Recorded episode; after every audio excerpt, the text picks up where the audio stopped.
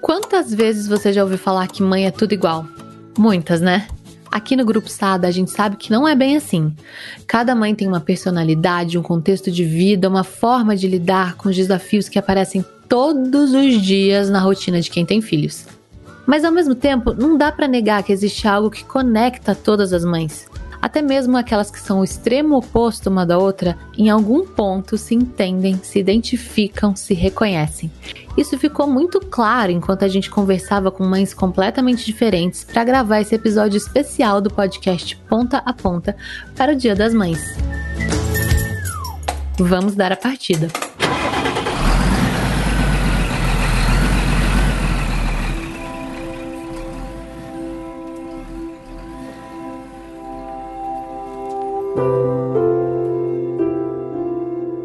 Eu sou mãe igual toda mãe, doida.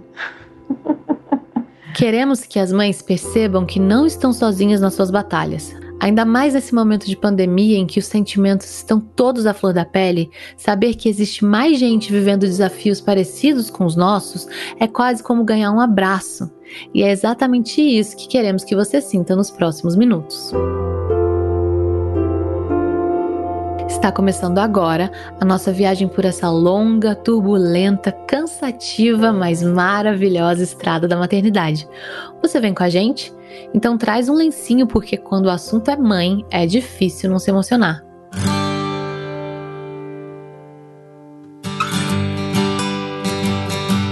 Há quatro anos e meio me aventurei nessa coisa de maternidade. Eu tenho uma filha, Clarice, de quatro anos e meio, e tenho a Lívia de dois anos e meio. E aí eu fico tentando me encontrar nesses universos, equilibrar os pratinhos, muito embora muitas vezes eles caiam no chão e espatifem. Essa que você acabou de ouvir é a nossa primeira mãe, Gabriela Ferraz. Olha, a pandemia ela veio para provar que o universo materno é feito de expectativa e realidade, sempre. É, tinha uma expectativa de finalmente minha filha mais nova fez dois anos, ela vai para a escola será lindo, terei minhas tardes inteiras, integrais, para me dedicar para a empresa, concentração máxima, crianças divertindo na escola. Corta para março, virou um furacão. A mais velha, que já ia para a escola, não foi, teve que voltar. E de repente tudo virou do avesso. Foram vários planos que não aconteceram, simplesmente. Eu falo que o universo materno é sim esse esse exercício constante de expectativa do que, que você imagina que será e que nada acontece. Daí eu me vi com as meninas em casa, marido em casa também, e aí tentamos vários esquemas que duravam no máximo dois, três dias, porque eles não funcionavam em seguida. E a gente foi tentando, e aí era cada dia uma nova experiência. E as crianças no meio disso tudo, como ficam? Eu acho que as crianças vão carregar o reflexo desse período por um bom tempo. A minha filha mais nova, ela está com um atraso de fala. Eu fiquei conhecendo uma nova síndrome que eu não sabia, que é a síndrome do transtorno pandêmico, que são as crianças aí nessa faixa etária de um ano, um ano e pouco, que deveriam ter socializado, aprendido o que, que é meu, seu, não, sim, se defender, e que elas não aprenderam. É, então, assim, de repente, a minha mais velha voltou a fazer xixi na roupa, coisa que não acontecia. A mais nova, de tanto acompanhar as aulas online da mais velha, começou a desenvolver a coordenação motora de uma criança de 4 anos, mas em compensação a fala não se desenvolveu, porque ela não tinha uma socialização. Então, aos pouquinhos, a gente vai tentando juntar os cacos aí e correr atrás dos pequenos prejuízos. Eu fiquei um período muito reclusa, eu acho que eu fiquei assim cerca de seis meses proibindo as minhas filhas de ver qualquer tipo de criança. E de repente eu notei que elas estavam com medo. Um dia eu cheguei no parquinho e elas, mãe, a gente pode mesmo? Mãe, tem uma criança ali. E tudo isso foi me deixando um pouco assustada, assim, de, do quão grandes eram os efeitos na vida dessas crianças, na cabecinha delas. Porque crianças que foram feitas para o mundo, eu sempre criei as minhas filhas com esse sentimento de mundo, de repente ficaram confinadas dentro de uma gavetinha cheia de nãos. Não pode, não sai, não faça, não olhe, não encoste, não beije. E aí vem toda a loucura materna, né? Vamos sair de casa, máscara. Nossa, colocou a mão no nariz, pega o álcool. A mãe praticamente enfia o dedo cheio de álcool no nariz da criança, tentando pegar o Covid de certo, e pela mão, sei lá, nessa loucura materna mesmo da gente de que está acontecendo com o mundo? Quando eu entendi que, ok, eu não conseguiria resolver o mundo, que eu teria que viver a etapa com as minhas filhas, que eu teria que voltar para casa e olhar para elas com calma para tentar reparar um pouco dos prejuízos que elas tinham, eu ganhei demais. Porque desde que elas nasceram, elas me ensinam muito a desacelerar e valorizar o simples. E olhar ao redor e ver que aquilo ali bastava. Mesmo não tendo a convivência com outras pessoas, aquela convivência que nós cultivamos e cultivávamos dentro de casa era suficiente para preencher o coração de olhar e falar: é isso que eu preciso e tudo bem. Essa história da Gabriela mostra como os filhos têm um jeito bem peculiar de nos lembrar o que realmente importa na vida. Mas como fica a mãe quando as crianças não estão por perto? Ah, é para ser sincero, de vez em quando vem um alívio, gente. quando eu não tô com as crianças, tem aquela, aquele sentimento de preocupação, mas graças a Deus, assim, eu tenho uma rede de apoio que, mesmo restrita, me ajuda muito. Então eu vou numa confiança de que elas estão bem cuidadas e de que está tudo bem. É, o meu sentimento é até de alívio, porque trazer o trabalho para dentro de casa foi uma loucura.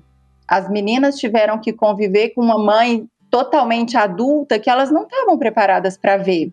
Então, quando eu fui para a empresa, eu pude me dedicar totalmente. A minha cabeça ela foi para dentro do escritório mesmo.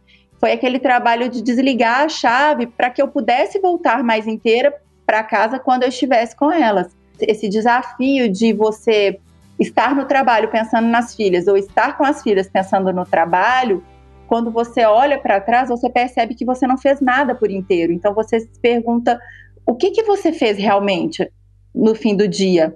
Dormir com esse sentimento de que estava sendo tudo atropelado era mais esmagador do que entender que eu teria que passar um tempo com elas, depois um tempo só para mim, só para a empresa, e depois juntar tudo isso para uma boa noite e dormir dentro do que fosse possível fazer ao longo do dia.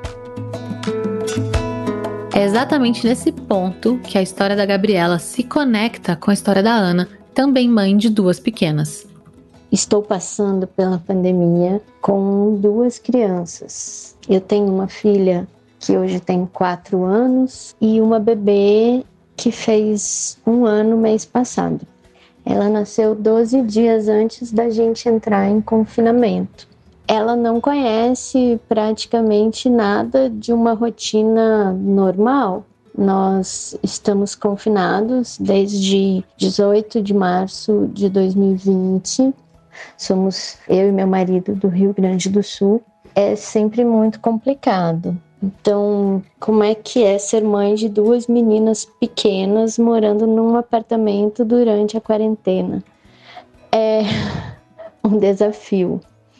Eu sinto que esse turbilhão de sentimentos que elas vivem deixam elas muito instáveis, uma sensibilidade maior e qualquer coisa é motivo para que elas explodam né? Não encontrar um brinquedo, não receber o que quer naquele momento. Coisas que normalmente não eram assim passam a ser um motivo aí para uma explosão. E nesse pacote, os pais acabam ficando também muito pressionados, muito ansiosos, né? Muito tensos, porque estão trabalhando em casa, trabalhando de um modo improvisado, é uma rotina bem puxada. Trabalhar em home office e lidar com filhos pequenos ao mesmo tempo é algo enlouquecedor. Mas ter que sair para trabalhar em um momento tão incerto e deixar as crianças em casa também não é nada fácil. A Ana Cristina sabe muito bem disso. A escola inicialmente mandava as tarefas e algumas aulas gravadas no modelo EAD. E a gente estava com duas crianças em casa, Olivia com seis anos, recém-feito sete, Emília com cinco anos. Então, as duas em fase de alfabetização. E eu nunca tinha alfabetizado ninguém. O que, que eu fiz? Os primeiros 42 dias eu fiquei sem poder trabalhar. E aí, a escola, com esses primeiros dias, né? Esses primeiros 60 dias que a aula foi tarefas e algumas atividades que eram gravadas em a gente foi se organizando assim. O José me ajudava, meu marido, com as tarefas do computador. E eu ia com as tarefinhas do caderno e a leitura, o reconhecimento das letrinhas e das sílabas. De repente, voltei a trabalhar. Quando eu voltei a trabalhar, a aula dela passou a ser remota. Então, as crianças entravam no Google Meet em tempo real, né? Ia com a professora, mas precisavam de uma orientação. A gente está falando de duas crianças que não eram alfabetizadas, nem no português, nem no digital. E é nisso que eu fiz. Eu mudei meu horário de trabalho. As aulinhas iam até as três e meia da tarde, então eu começava a trabalhar às quatro da tarde. Em outubro, elas já estavam muito independentes, já estavam usando fone de ouvido, já tinham mais adaptação com a câmera, que no começo era tudo muito difícil. E aí eu fui voltando devagarzinho para o meu horário de trabalho, que hoje é da 1 às 18 horas. E a gente vai seguindo.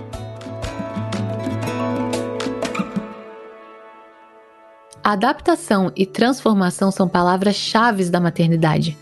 E é muito comum que as mães se sintam impotentes, insuficientes ou até incapazes de oferecer o que os filhos merecem. Mas em algum momento a chave vira, a força nos encontra e a gente faz o que for preciso para transformar qualquer barreira em aprendizado para os filhos. Foi exatamente isso que a Andrea fez para que sua filha continuasse estudando durante a pandemia, mesmo muito longe dos confortos e das facilidades da cidade. E chegamos aqui, conforme já falei, a gente não tinha internet, não tem televisão. O único meio de comunicação que a gente tem aqui é um rádio, a pilha. E uma coisa assim que ficava é, claro na minha que veio já claro na minha cabeça na hora da gente sair de lá era com relação à escola da Maria Valentina principalmente e a questão dela com relação ao aprendizado.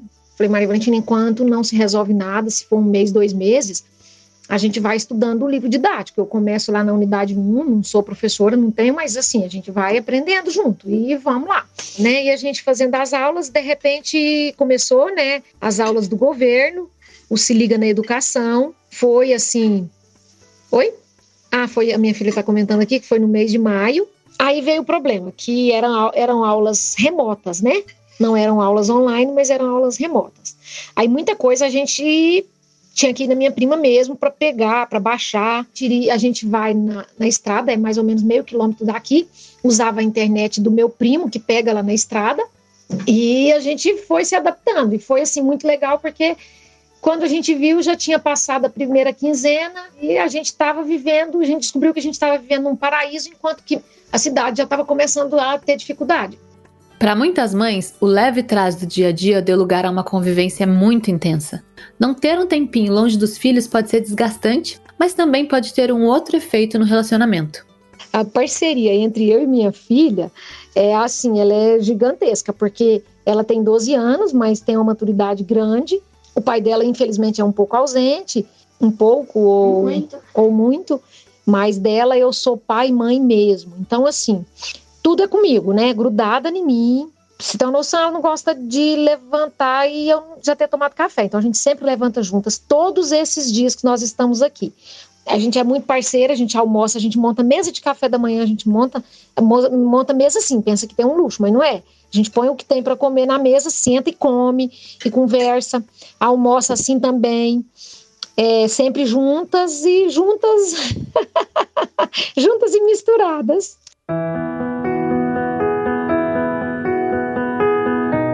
Até agora, a gente ouviu relatos de mães que estão passando o tempo todo com os filhos sem descanso. É muito puxado, mesmo. Ainda mais quando são crianças que demandam nosso cuidado o tempo inteirinho. Mas como é que será que fica o coração de uma mãe que está passando pelo oposto?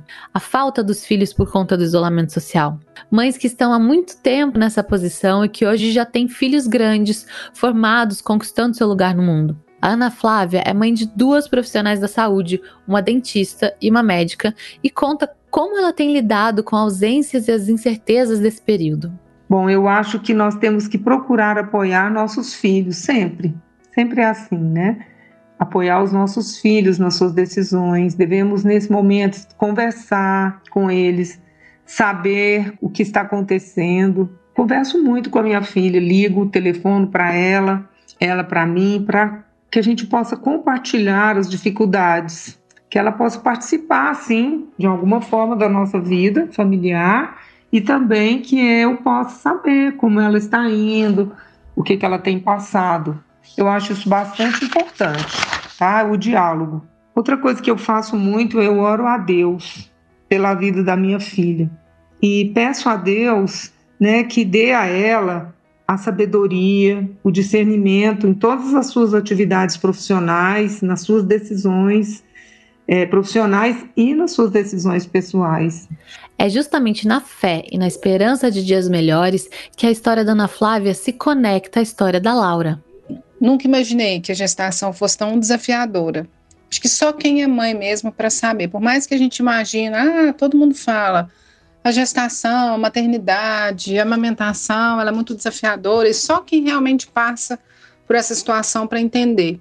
Né? No meu caso específico, além de gerar uma vida né, na pandemia, e a minha bebê ainda foi uma bebê prematura. Então ela nasceu um mês antes da hora, ficou 15 dias na UTI, né, em, meio a uma pandemia. Imagina a loucura, assim, como foi estressante para mim. Né? Ela nasceu, na verdade, no, no maior pico na pandemia aqui na minha cidade e todo dia eu tinha que ir para o hospital, correndo risco. A UTI que ela ficava era do lado da UTI dos pacientes também, né, com Covid. Foi muito difícil. Todo o preparo que a gente tem, emocional, né, na maternidade, que a gente quer receber ali os avós, os tios.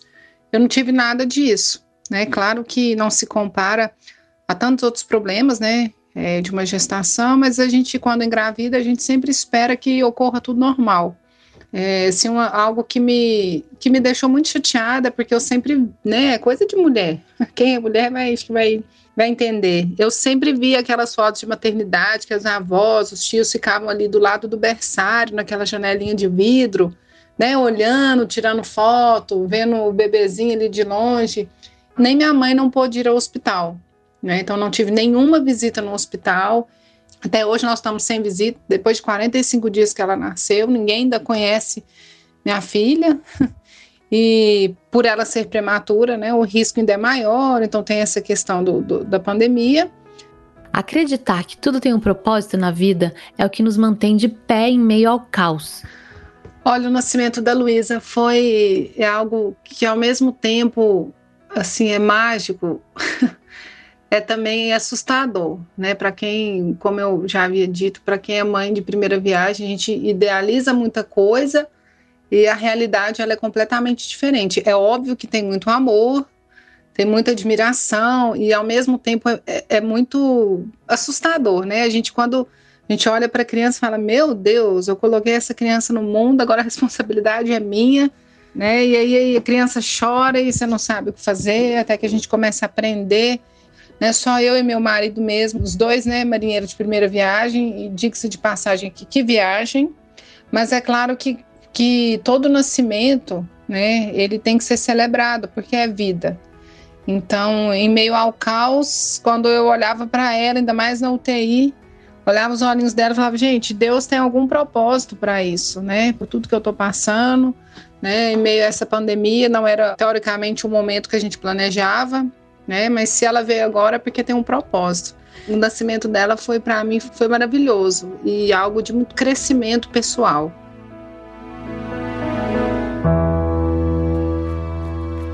Mas junto com a fé tem outra coisa que traz um pouco de leveza e sanidade para a vida de uma mãe: o bom humor. A Gabriela Lessa que o diga. E a vida de mãe na pandemia é caótica, né? Acho que essa todo mundo sabe. Estamos nessa na fase de alfabetização de gêmeos, então tô alfabetizando dois ao mesmo tempo. E eu acho que ficou muito difícil. O pessoal fala muito em home office, né? E as descobertas do home office e o que, que mudou. O home office com as crianças isoladas em casa não é brincadeira, não. Os projetos ficaram atrasados, uma loucura, trabalhando de noite, basicamente. Então, a rotina de mãe na pandemia, para todo mundo, né? Para toda mãe, já era um trabalho que ser mãe é 100% e, e, o, e o outro trabalho é o extra, né? Então, aí você gasta, assim, 150% do seu dia, mais ou menos. Aí agora, agora meio que triplicou isso. Então, você gasta aí com a mãe uns 300% do seu dia e aí tem o resto das coisas para fazer. É intenso, é intenso. Ser mãe na pandemia não é para os fracos. Eu confesso que eu comecei a pandemia assim preocupadíssima, né, tensa, daquele jeito que a gente começou desesperado, sem saber o que, que isso era. Mas com aquela esperança, eu lembro que assim que, decretou-se mesmo, que se fechou as coisas, nós partimos para a fazenda. Ficamos na fazenda por dois meses inicialmente. Eu fui colocando coisas assim, né, meus medicamentos, eu pus na mala para 40 dias e pensei, meu Deus, como eu sou louca, né? Eu sou muito desequilibrada, eu sou muito exagerada. Vê se esse negócio vai durar 40 dias. Mas, gente, a ingenuidade do ser humano, né? Então, acho que teve aquele começo, todo mundo teve aquele começo que foi lindo, né? Mais tempo com os filhos, vamos aproveitar. Foi bacana, por exemplo, o aniversário com dois meses de pandemia. Meu marido decidiu que para as crianças se sentirem tendo aniversário, além da gente fazer tudo que a gente estava fazendo, que era uma decoração bonitinha, e além de tudo isso que nós fizemos, meu marido achou que seria assim muito necessário enviar uma lembrancinha para cada coleguinha. Eu falei, as crianças não vão saber disso, né, meu amor? São duas turmas de 20 alunos cada um, nós temos gêmeos, você está lembrando desse detalhe? As crianças não vão nem saber que os colegas receberam isso, eles não vão nem ver isso. Não, mas, mas tem, para eles sentirem que foi uma festa, eles têm que levar a lembrancinha para os amigos. Falei, beleza, então, então isso é responsabilidade sua, meu querido. É claro, é responsabilidade dele. E, e, organizar esses endereços de duas turmas, 40 crianças, pegar o endereço com cada mãe, aí fazer uma lista. Fazer uma lista separando por região da cidade, para ele saber qual rota que ele fazia primeiro, né? Quem que fez isso? A mãe, a mãe. É claro que é a mãe que faz esse tipo de coisa, né? É sempre assim, é sempre assim. Eles inventam as modas, mas é a mãe que faz.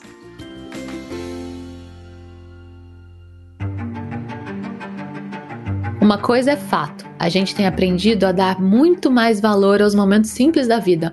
Mas será que dá para dizer que a pandemia tem um lado bom? Mas eu acho complicado falar em lado bom da pandemia, né? Lado bom da pandemia eu acho que demonstra todo o nosso privilégio. O privilégio de quem não perdeu ninguém na família, o privilégio financeiro. Então, me sinto mal em falar que existe um lado bom na pandemia. Nossa, gente, gratiluz. Lado bom da pandemia. Não dá, não dá, não dá para falar isso.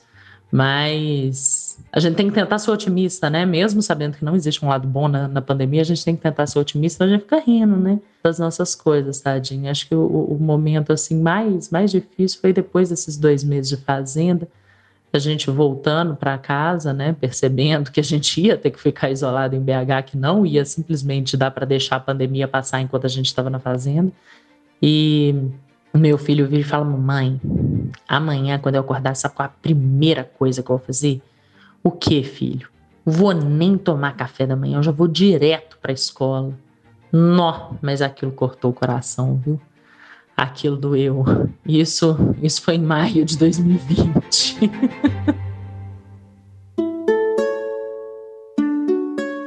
Ser mãe é isso, é se contradizer, é rir, é chorar, é aprender. E é muito bonito perceber que enquanto a gente percorre a estrada da maternidade, os nossos caminhos se cruzam, as nossas histórias se encontram com as histórias de outras mães. Nossas pequenas e grandes vitórias, nossas falhas, nossas imperfeições trazem acolhimento para quem de alguma maneira se enxerga no que a gente tem de mais humano e verdadeiro. Tudo na nossa vida, a gente tem que olhar para toda situação e pensar que toda situação nunca tem um lado só. Nada é só bom, nem nada é só ruim. Tudo pode ser bom e ruim, sempre. E que a gente consiga olhar sempre para o lado bom da coisa, ser mais otimista, entender que eu sou uma mulher de muita fé que Deus é bom todo tempo e toda história pode ser sempre mais bonita, sempre tem espaço para melhorar. E como o instinto é maravilhoso, assim, né? A natureza de Deus ela é perfeita. Então, independente do tempo, da distância, do afastamento de uma mãe com o seu filho ou com, com sua criança, ou seja, até o mais velho, o filho nunca esquece da mãe, né? Tanto quando ele tem consciência, né? Se é um, um adulto, ou quando ele é um bebê, quando ele é um recém-nascido, quando a sua parte ainda de memória, a sua parte de afeto ainda está sendo desenvolvida. Nem assim ele se esquece da sua mãe, nem assim ele perde o vínculo de relacionamento, de afetividade, de segurança que a mãe passa para o filho. De muita gente abre mão de muita coisa, mas o amor e a conexão e a segurança que o filho tem com a mãe, isso ninguém tira. Calma, estamos juntas, vem aqui, me dá um abraço. Não é fácil, é, mas eu acho que é um desafio muito grande, porque nasce um filho, nasce uma culpa. E agora, mais do que nunca, nós temos que selecionar o que, que nós damos conta. Temos que deixar de ser mães perfeitas, mães que se cobram a perfeição, para sermos mães possíveis. Porque senão nós vamos passar a vida frustradas dentro das nossas funções. Nós não seremos perfeitas no trabalho, nós não seremos perfeitas em casa, não seremos esposas perfeitas, mas eu acho que é a hora de olhar para dentro e falar: onde está a minha paz? Se nós não tivermos condição de achar um minuto de paz, não conseguiremos sair dessa numa sanidade normal. O pior, nós vamos olhar para trás quando tudo isso passar, e eu espero que passe logo, e falar por que, que eu não aproveitei esse tempo que eu tive com os meus filhos dentro de casa. É, agora, mais do que nunca, olhe para os filhos, olhe para casa, olhe para o marido, porque assim como você está carente, todos eles também estão. Quando a gente se dá força, mesmo sem se conhecer, a gente cuida uma da outra. E entre as muitas lições que a pandemia tem deixado, o cuidado é uma das mais importantes. Precisamos aprender a cuidar de nós mesmos para podermos cuidar do próximo. Precisamos receber cuidados também. Precisamos entender de verdade o fato de que somos parte de um todo, porque por mais independente que uma pessoa seja, ninguém vive realmente sozinho. Cada uma das nossas escolhas tem um impacto para quem vive à nossa volta. E disso as mães sabem muito bem. Estamos chegando à parada final, ao encerramento do nosso podcast. Ao longo desse caminho que percorremos nos últimos minutos, conversamos com mães muito diferentes entre si para tentar retratar como é plural esse universo da maternidade. No grupo Sada temos uma linda diversidade de mães, desde grávidas e mães de primeira viagem até mães super experientes, mães solo, avós que criam os netos e mães de coração que exercem esse papel de cuidado e doação na vida de alguém. Ter todas essas mães conosco é algo que enriquece, soma, fortifica o nosso movimento. Foi pensando em homenagear essas mães que criamos a campanha Conexão de Mãe, para mostrar que nossas experiências nos mantêm conectadas, assim como acontece em uma boa roda de conversa onde a gente se ouve, aprende, se conecta.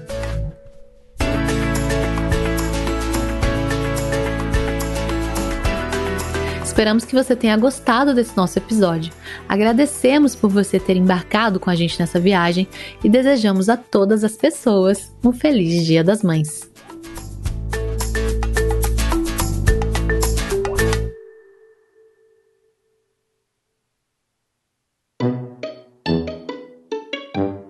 Está começando agora a nossa viagem por essa longa, turbulenta, cansativa, cansativa, mas maravilhosa estrada. Oi, filho.